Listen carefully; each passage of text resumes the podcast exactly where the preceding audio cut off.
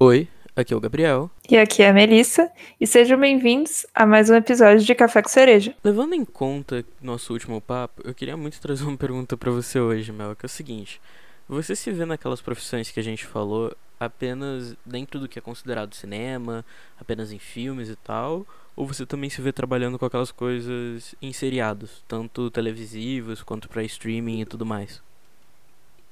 Mano, eu nunca parei pra pensar nisso, mas eu acho que independe, assim, da, da plataforma, né, que isso vai ser exibido.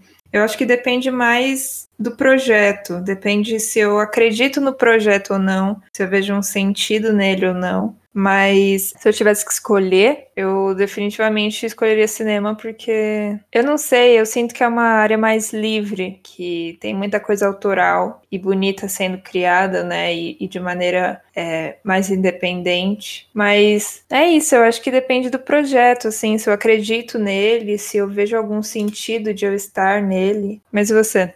Ah, cara, eu tenho uma vontade surreal que é maior até do que a de mexer com cinema, sabe? No caso, eu tenho muito sonho de ser showrunner de alguma série. Uma série minha, sabe? Tipo, possivelmente animado, algo do tipo. Isso porque eu não sei, mas desde pequeno, quando eu conheci Doctor Who e emergir nesse mundo, sabe? Essa vontade começou a ser alimentada. E é algo que eu espero conquistar um dia. Só que é engraçado, porque, tipo, eu super me vejo nesse cargo, ou sei lá, escrevendo roteiro, ou dirigindo o app de alguma série, mas eu não me vejo nas funções que eu citei no último app que eu me vejo fazendo com o cinema, sabe? Tipo, platô ou assistente de direção. É, mas eu acho que não sei, eu assisto pouquíssimas séries. Eu nunca fui de assistir muita coisa assim, sabe? Tipo, quando era febre, eu não assistia Rebeldes, eu não assistia, sei lá, Isso TKM. Eu nunca, nunca curti, assim, acho que até hoje eu assisto pouquíssimas séries. Eu assisto séries muito pontualmente, assim, acho que talvez seja por isso que eu me vejo muito distante desse universo, porque já que é um conteúdo que eu não consumo, eu acho que não faz sentido eu, eu fazer parte, sabe? É que eu gosto muito de estudar filmes, né? E eu sinto que série eu vejo mais por distração, assim. Então eu não me sinto muito conectada com esse universo. Engraçado você falar isso, porque já pra mim, eu meio que sempre fui de assistir série, sabe? Porque meus pais também curtiam bastante. Mas hoje em dia mesmo eu tenho uma baita preguiça com essas séries procedurais, tá ligado? De um caso por semana e tal. Coisa que sustentou toda essa indústria televisiva até a chegada dos streamings, praticamente. E nisso dos streamings, hoje eu sou bem apaixonado por essa nova forma de contar histórias que vem chegando, saca? Gosto de como algumas séries utilizam esse tipo de plataforma para trazer uma narrativa mais concisa e coesa em, sei lá, seis, oito episódios.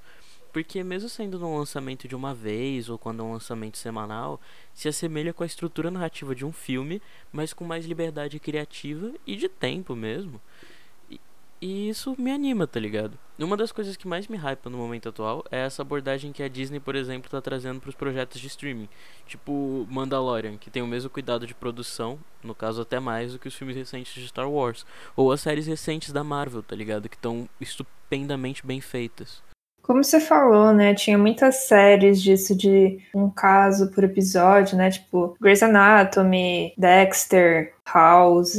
Era tipo só isso, né, mano? Tipo, cada episódio um probleminha. E aí, no caso de House, ele sempre descobria um jeito bizarro de resolver os problemas. E acho que talvez seja por isso que Breaking Bad fez um sucesso tão grande. Porque eu acho que foi uma quebra nisso, né? Foi uma quebra nesse sistema de, de maneiras de você escrever e, e dirigir séries. Cara, sabia que até hoje eu não terminei Breaking Bad? Eu nem comecei. que maravilha. Eu parei na segunda temporada. Pior é que eu queria terminar, mas puta, eu tenho uma dificuldade para ver série que não tá sendo exibida atualmente, já tem bastante temporada, sabe? E por uhum. cinco é um tanto. Mano, depois que eu comecei a assistir Grey's Anatomy, nada se tornou grande. Não sabia que você assistia Grey's Anatomy. Então, eu estava sem fazer nada. Eu comecei a assistir, eu tava, sei lá, no nono ano, eu acho. Então faz. Não, no nono ano não. Enfim, eu tava na escola. E aí uhum. eu comecei a assistir, era uma trama super legal, assim, era bobinha e tudo. E aí eu falei, ah, mano, comecei a assistir. Aí minha personagem favorita saiu. E aí eu olhei e tava na oitava temporada. E na época já tinham, sei lá, 13. E aí eu falei, mano, eu não quero continuar vendo, eu acho. E aí eu desisti e parei. Mano, Foda. ultimamente, tipo, a minha namorada gosta muito de sitcom, né? Ela curte bastante. Boa. E aí ela tem esse lance de reassistir séries quando lança uma nova temporada. Ano passado a gente começou a assistir Modern Family e são 11 temporadas, né? Aí a Uhum. gente assistiu as 11 temporadas e aí, mano, chorei igual um neném no final. Eu me sentia parte da família já, tá ligado? Você vê a galera crescer, mano. E aí a gente começou a assistir One Day a Time agora. Mas é tipo, eu só assisto porque eu tô com ela e porque tem 20 minutos de episódio, sabe? Não, eu entendo perfeitamente bem. Tem um pessoal que tem, tipo, livro de cabeceira, né? Então é tipo um livrinho leve que você lê antes de dormir pra, tipo, se distrair e tudo. Você já chegou a ter uma série de cabeceira? Cara, sim, durante, sei lá, entre 2014 a 2016, eram os feiticeiros de Waverly Place. Vou assistir aqui um episódio, vou pegar no sono, sabe? Era tão gostosinho, mas aí tiraram da Netflix na época e eu perdi o costume. E você? Eu tava numa pira esses tempos com a, a realeza inglesa, né? Pô, eu Uhum. comecei a assistir The Crown com a minha mãe e tudo.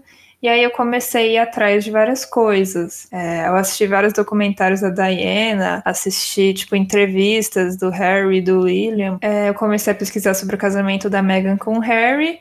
E descobri que a Meghan Markle fez uma série que chama Suits. E aí, mano, eu Tipo, eu não queria começar uma série só porque uma pessoa fez, né? Porque eu falei, mano, eu não vou assistir uma série com nove temporadas só porque a Meghan Markle tá nela. Aí eu postei no Twitter uma enquete, tipo assim, gente, vou começar a assistir Suits, vale a pena? Aí tinha sim, não e sim, mas só pela Meghan. E aí sim, mas só pela Meghan ganhou, e aí eu assisti, e tô assistindo até hoje, assim, então antes de dormir, eu sempre assisto, tipo, dois episódios. E aí, às vezes, eu assisto lavando louça também. E é bom para eu treinar meu inglês, que eu fico muito distraída e aí eu só ouço a série e vejo que o meu inglês tá decente. Você já acompanhou alguma websérie? E de websérie eu digo até, sei lá, uma websérie conhecidinha ou, a, sei lá, websérie lá da VTube. Só as de Minecraft. tipo a saga da casinha do Selvit ou Em Busca da Casa Automática do Vinícius 13, que inclusive já tá no episódio 500, eu acho. É, eu assistia todos. Eu, sempre que saiu um vídeo dele, eu assistia. E, nossa, tá. Enfim, é uma série que eu gosto, que eu assistia bastante, não assisto mais.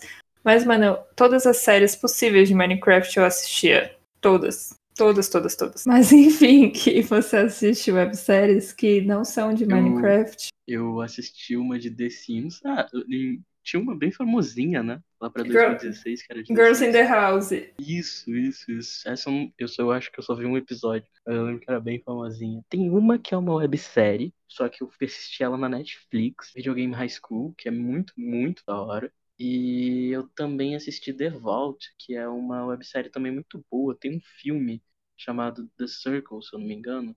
Uhum, que é um falar? lixo. Sim. Já vi falar que a série é. É. muito boa e que o filme é muito ruim. É, o filme é, é- é- A série é legal. O final dela eu achei uma merda, mas.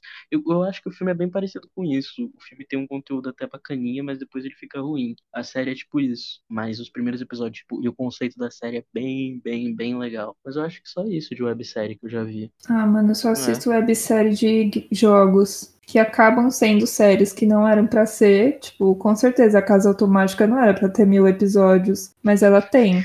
E aí eu assisto, às vezes, tipo, eu me pego fazendo nada e aí eu vejo lá, Vinícius 13 publicou um vídeo em busca da Casa Automática, episódio, sei lá, 397 mil. é, fazendo uma farm automática de abóboras. E aí eu entro e vejo. E eu não vou fazer uma farm de abóboras no Minecraft, mas eu assisto. E acho que é com Eu esse que- clima de Minecraft e de Casa Automática, episódio 1000, que podemos gente- encerrar esse podcast com um questionamento ótimo, que é, será que um dia Café com Cereja chegará no episódio 1000? Então, sigam-nos nas redes sociais. O Café com Cereja ainda não tem, eu acho, uma rede social oficial. Mas Uhum. eu tenho meu canal na Twitch, que é twitch.tv barra me joguei, J-O gay, de gay. E aí lá tem um Pix. Tem um, sempre tem um código de Pix na tela. E aí, se você mandar escrito, isso aqui não é para você, é pro café com cereja, eu vou saber que é pro café com cereja e aí o dinheiro vai vir pra cá. Bom, eu tenho o meu canal no YouTube e no TikTok e a plataforma no Instagram também para você que é fã da pior franquia de todos os tempos, mais conhecida como Guerra nas Estrelas, e quer ouvir alguém falando sobre. Biblioteca Holocron, H-O-L-O-C-R-O-N. É isso, muito obrigada por ter escutado. E até a próxima. Valeu.